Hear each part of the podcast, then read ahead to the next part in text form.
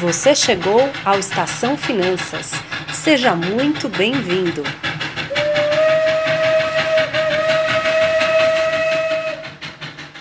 Olá, pessoal, tudo bem? Aqui é Ana Ruth. E aqui é Ana Breda. Sejam bem-vindos a mais um Estação Finanças. Nesse programa de hoje, a gente quer primeiro retomar o assunto da, do último programa, que foi a enquete que nós fizemos é, perguntando para as pessoas o que, que elas deixaram de consumir na quarentena e na vida como um todo e não sente nenhuma falta. E a gente teve várias respostas interessantes, algumas das quais a gente compartilhou aí com vocês, né? Uh, mas também aconteceu uma outra coisa interessante que algumas pessoas leram a nossa pergunta e entenderam exatamente o contrário e acabaram nos contando o que, que elas mais sentiam falta nesse momento. A partir daí, a Ana Breda, que está aqui comigo, é, leu uma notícia no jornal de uma, um estudo que o jornal Valor Econômico publicou, falando sobre os temas mais procurados nesse período de reclusão. Ana Breda, que estudo foi esse? Conta um pouquinho. O que, que as pessoas mais procuraram? Pois é, o que as pessoas mais procuraram, os temas eh, nesse período foram marketing digital e vídeos pela internet super compreensível, né? Então acho que todo mundo está tendo que refazer isso, né? Eu mesmo não era uma pessoa tão digitalizada assim e estou me vendo sendo forçada a fazer isso. O segundo mais procurado, tema que a gente tanto gosta e aborda aqui, sobre finanças. E paralelamente com as finanças, entre segundo e terceiro lugar, o tema relacionado a bem-estar, sobre habilidades comportamentais conhecido como soft skills. Né? É, esse é um tema muito interessante. Como o nosso objetivo aqui no, no, no, no, podcast é sempre trazer uma reflexão ou um novo aprendizado e aumentar o autoconhecimento e, quando possível, sempre dar dicas práticas, como a gente poder organizar nossas finanças pessoais, a ideia hoje é a gente está abordando o impacto dessas habilidades comportamentais que as pessoas estão procurando muito em nossas finanças e nos hábitos. Ô, Ana, você falou aí soft skills, né? Você pode explicar para as pessoas o que, que é isso exatamente? O que, que são skills e o que, que são soft skills? Sabia que você vinha com essa pergunta. Então vamos lá. É a, versão em inglês, né? Skills é, a, é, é em inglês se traduz, uh, desculpa, skills quer dizer habilidades, né? E os soft skills seriam habilidades leves, né, suaves, que a gente, na verdade, considera como se fossem as habilidades subjetivas. Existem também, dentro dessas habilidades comportamentais, as que são chamadas de hard skills, seriam as duras, na tradução real da palavra, mas que a gente fala como, é, considera que são as, as habilidades objetivas, né? Então, o tá. que, que isso quer dizer? Quando a gente fala de hard skills, ele é mais fácil da gente identificar, porque ele está muito relacionado a uma capacidade técnica, que é objetiva, né? Ou seja, é para a pessoa desempenhar uma determinada função, por exemplo, se eu sou um operador de máquina, ele só, uma pessoa só vai ser contratada para operar uma máquina se ela tiver esse hard skill, se ela souber de fato como operar essa máquina, ou ganhar, este, adquirir este conhecimento. Então, você consegue avaliar isso de uma forma mais simples, né? Seja com diplomas, enfim, seja com cursos que as pessoas te mostram, certificados, é, esse tipo de coisa. Exatamente. Já os soft skills, que é isso que eu acho que é muito interessante, eles são mais difíceis de você quantificar e reconhecer, porque trata-se de habilidades sociocomportamentais, que está ligado diretamente às aptidões mentais e à capacidade de lidarmos positivamente com fatores emocionais, ou seja, totalmente subjetivo. Né? E o que, que isso é interessante? Porque, na verdade, essa parte de soft skills ele está muito mais relacionado à experiência de vida da pessoa, né? o psicossocial, como é que foi o estilo de vida dela ao longo da vida e como ela se posiciona é, diante de determinadas situações. E isso é muito mais difícil da gente avaliar é, com um simples questionário, né? Você tem que ter uma conversa mais próxima, entender o perfil dessa pessoa. Dentro disso, é, eu vou dar alguns exemplos que eu acho que isso ajuda a, a gente entender. Então, o que, que seria um soft skill, por exemplo? Uma comunicação interpessoal. Ana, é, Ruth, eu te pergunto, o que, que seria para você uma comunicação interpessoal? Não, é legal a tua pergunta, porque o, o, exemplo que você deu antes, né? Por exemplo, nós duas aqui somos economistas, a gente fez faculdade de economia, né? Eu não sei você. Bom, aliás, nós fizemos a mesma faculdade, então eu tenho é certeza é que você não aprendeu comunicação interpessoal na faculdade, né? Não. Como matéria, com certeza não, né? Não. E que falta mais na vida, né? Então, assim, comunicação interpessoal é aquilo que permite O próprio fluxo de um trabalho, por exemplo, sem você ter comunicação interpessoal, ele não caminha. Então, ele é importante para você se relacionar com a sua família, para você se relacionar com o caixa do supermercado, para você se relacionar com o médico que você vai, e também para você se relacionar com dinheiro, na minha opinião. Eu enxergo muito claramente isso também nas finanças pessoais. Não Mas sei se você concorda. Eu concordo, tanto que a ideia de trazer esse tema é porque eu concordo muito. Eu acho que essa parte de soft skills está muito ligado a, a, como a gente pode lidar com as nossas finanças e hábitos que são positivos para nós. Mas aí eu queria te perguntar para a gente um pouco mais, é, talvez dar um pouco mais de clareza para os nossos ouvintes. Dá um exemplo de uma comunicação interpessoal é, ligado a finanças, por exemplo, algum caso.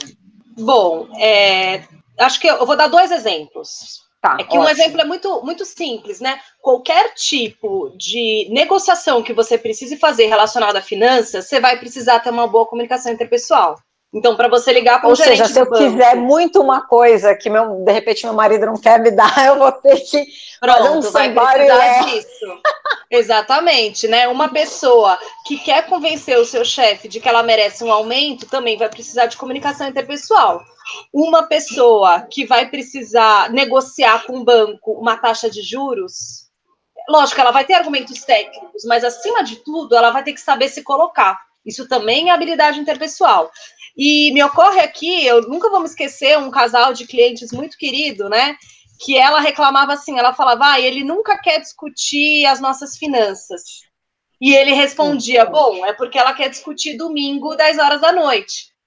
Então, hum, ela então fazia hashtag fica a dica. Exatamente, né? Então, assim, para você discutir finanças, a gente precisa de um certo. Não é só o assunto em si que importa, a gente tem todo um entorno que definitivamente não é hard skill, né? Aliás, as pessoas hum. acham que finanças é pura matemática, né?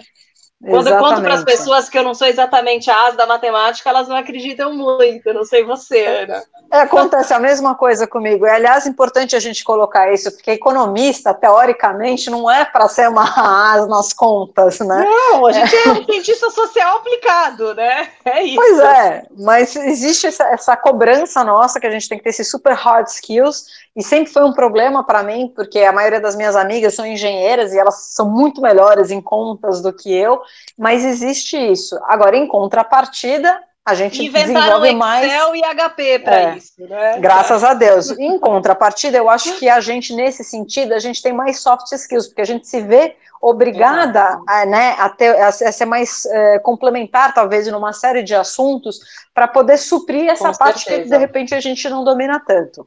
Vou dar outro exemplo aqui que eu acho interessante: capacidade de persuasão. Você consegue fazer alguma relação Ótimo. em relação às finanças? Bom, é, se liga um pouco alguns exemplos que eu dei antes de negociação e tudo mais, né? Quando a gente está falando de toda negociação que envolve finanças.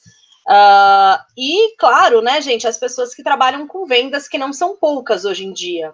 E devo uhum. dizer mais, eu, eu acredito, enfim, muitas pessoas não gostam de ouvir isso, mas eu acredito que, no fundo, todos nós trabalhamos com vendas de alguma forma.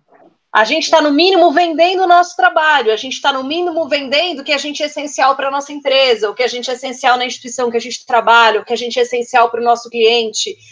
É, entre outras coisas, o que um vendedor precisa é de uma capacidade de persuasão. Mesmo que seja uma persuasão de explicar as coisas, de fazer a pessoa compreender, de fazer a pessoa, às vezes, confiar um pouco antes de compreender, por exemplo, tudo isso é capacidade de persuasão. Não tenho a menor dúvida que a gente usa muito no dia a dia. Muito bem colocado. Eu ia só acrescentar que eu vejo muito capacidade de persuasão é, na, é ligado à motivação para a gente seguir os nossos objetivos e as nossas metas.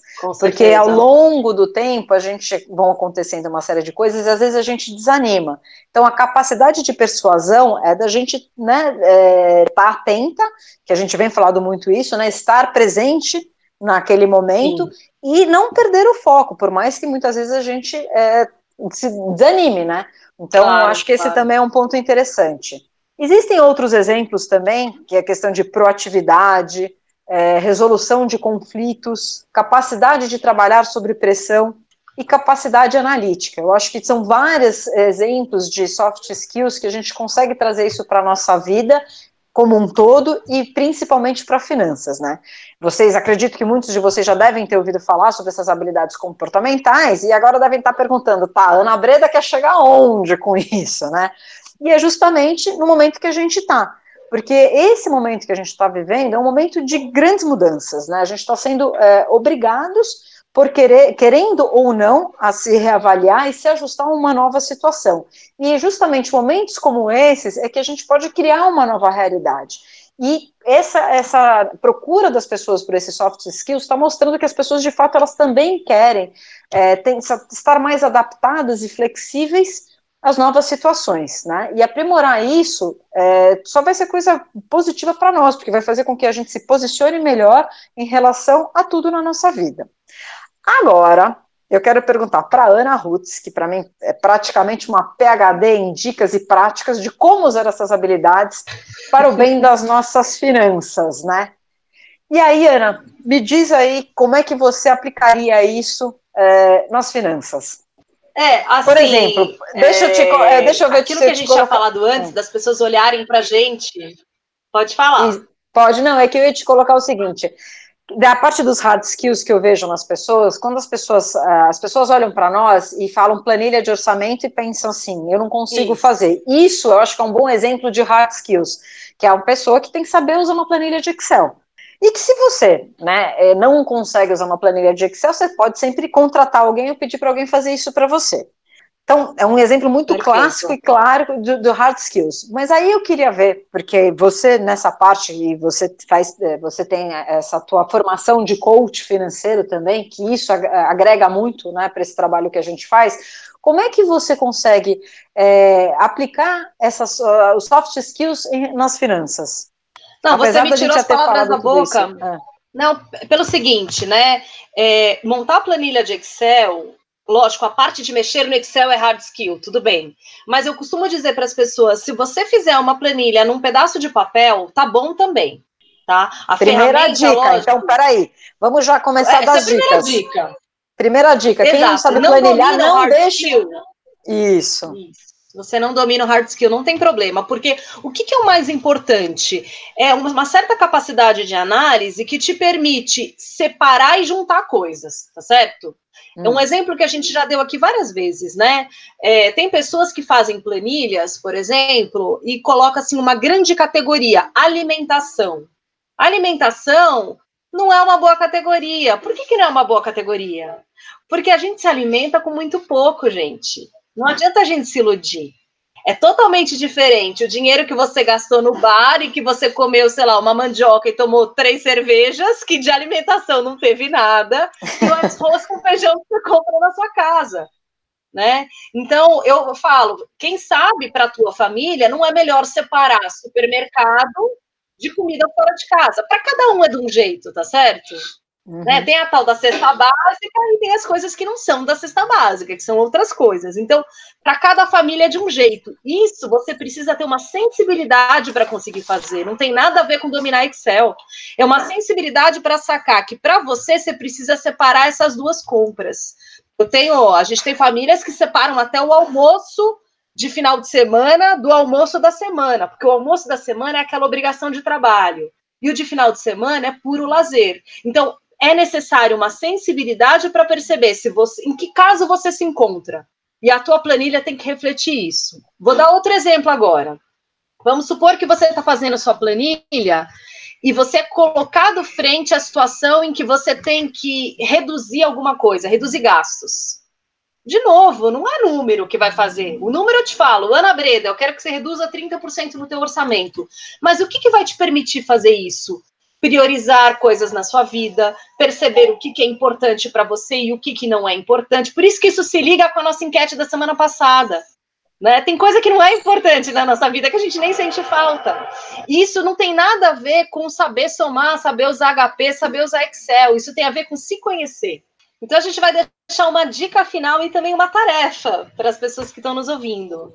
Relacione as suas despesas não com uma preocupação matemática dessa vez. Relaciona as despesas e pensa na priorização e no espaço que cada despesa tem na sua vida, que cada despesa tem no seu coração. Faz Adorei. essa notinha, é, e, e aí vamos, vamos discutir isso a partir do próximo programa, tá? A gente também a gente vai mandar isso como enquete para as pessoas fazerem observações, o que, que elas observaram quando elas priorizaram as questões das despesas, não com uma lógica matemática, mas sim com uma lógica de sentido na vida. E aí a gente vai fazer um programa só discutindo esse assunto no nosso próximo podcast. Ótimas dicas, Ana, muito bom. Então, pessoal, é, ficamos por aqui hoje e até o próximo programa. Termina agora Estação Finanças. Muito obrigada e até a próxima parada.